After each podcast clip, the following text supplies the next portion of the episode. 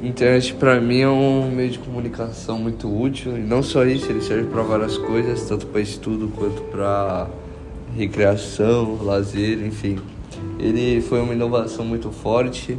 Essa é um monte de linha, um monte de servidor e cliente que busca o melhor desenvolvimento da sociedade. Pô, na minha vida influencia muito, pô, porque eu uso bastante, uso para tudo basicamente. E tipo, para estudar, para programar, para passar o tempo, eu tô usando a internet, ela faz parte da minha vida completamente. Pô, ver se internet eu acho difícil porque, como eu já disse, eu uso a internet para tudo. Então, pô, não dou mais de uma semana pra eu sentir a falta dela, porque eu já tô muito acostumado, enfim, é isso. Basicamente, a internet é uma rede de conexões globais que permite o compartilhamento instantâneo de dados entre dispositivos. Apesar dessa tecnologia parecer antiga, ela só existe há 50 anos. Em alguns países, como o Brasil, essa conexão só chegou nos anos 90.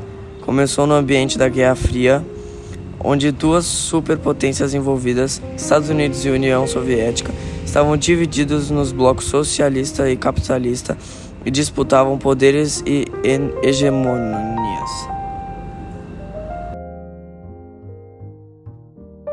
Bom, a internet para mim é uma rede que engloba diferentes redes que acabam por juntar diversas pessoas e diversos conhecimentos em um lugar só. Bom, a internet influencia na vida de todo mundo, acho que o tempo inteiro, é, tanto em adquirir conhecimento que hoje ficou mais fácil por conta da internet, quanto em se conectar com outras pessoas. E hoje em dia tá meio difícil de fugir desse vírus, por assim dizer, que é a internet. Bom, como eu disse, a internet influencia na vida de todo mundo a todo momento, então fugir da internet fica meio complicado, mas ficar sem internet, como muitas pessoas estão viciadas, fica muito difícil, então diria que pouco tempo, não sei quanto. O hyperlink é simplesmente um link. Os hyperlinks criam ligações ou vínculos entre os endereços na web. O hipertexto é, em sua definição, uma forma de escrita leitura não linear com blocos de informação ligados a palavras, partes de um texto ou, por exemplo, imagens. Só em 1989 a proposta ganhou a característica que conhecemos hoje com o surgimento do www desenvolvido pelo físico inglês Tim Berners-Lee nos laboratórios da Organização Europeia para a Pesquisa Nuclear. HTTP é um protocolo que permite a obtenção de recursos. É a base de qualquer troca de dados na web e um protocolo cliente-servidor, o que significa que as requisições são iniciadas pelo destinatário, geralmente o navegador na web.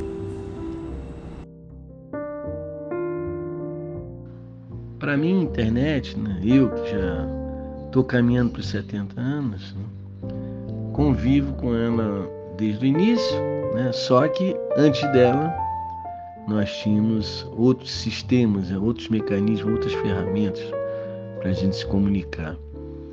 É, a internet hoje, claro, passou a ser tudo. Né? A gente não consegue fugir dos clichês. Ela é tudo. Basta você deixar um dia inteiro o mundo sem internet e aí vai ser o caos. Né? Pode ser que nos sirva para reflexão, mas será o caos em, em, em inúmeras atividades profissionais. Eu não estou falando só de conversa entre amigos, parentes, mas quase tudo hoje é movido pela internet. Né? É, como se compara os jogos de lá com os de cá.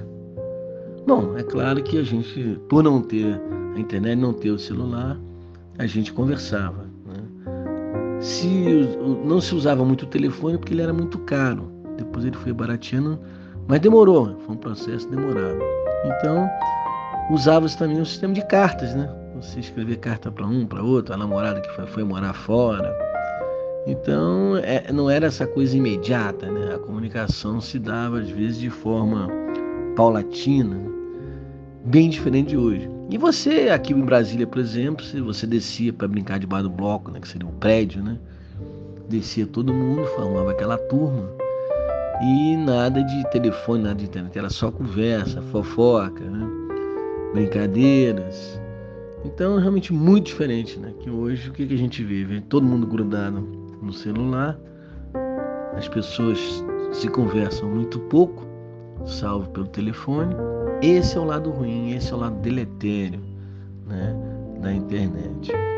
Agora, bom, o que tem que melhorar é, não é porque estamos em época política, eleitoral, mas realmente essa questão das fake news, das mentiras, da agressividade, né, isso eu acho que é, é, é, é essa sim é uma tarefa para todos, a gente conseguir, é, não é contornar, nem coibir, é impedir isso.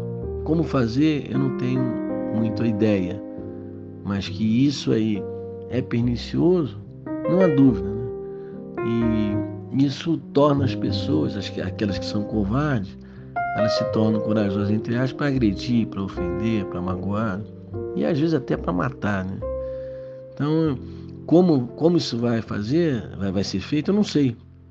Mas eu acho que esse é o principal defeito, a principal falha né, desse sistema todo. E eu espero que daqui para frente a internet continue importante, mas claro, né, a gente jamais perca é, o relacionamento, a amizade, né, a integração.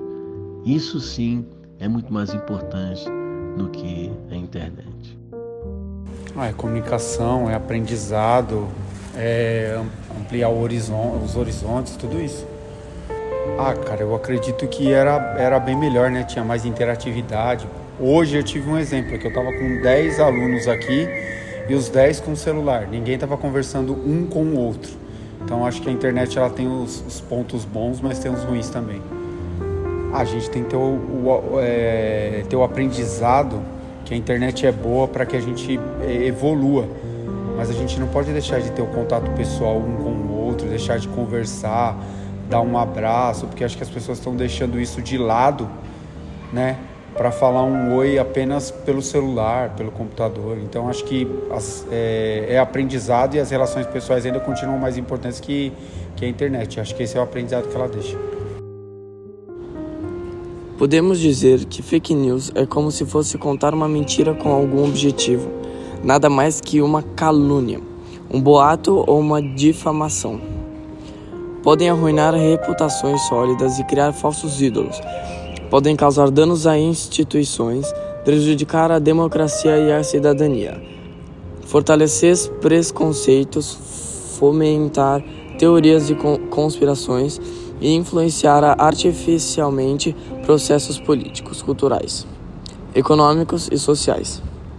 Após estudar sobre as definições e efeitos da fake news, eu notei que eu nunca parei para pensar antes de confirmar algo na internet e eu nunca acabei caindo em uma fake news.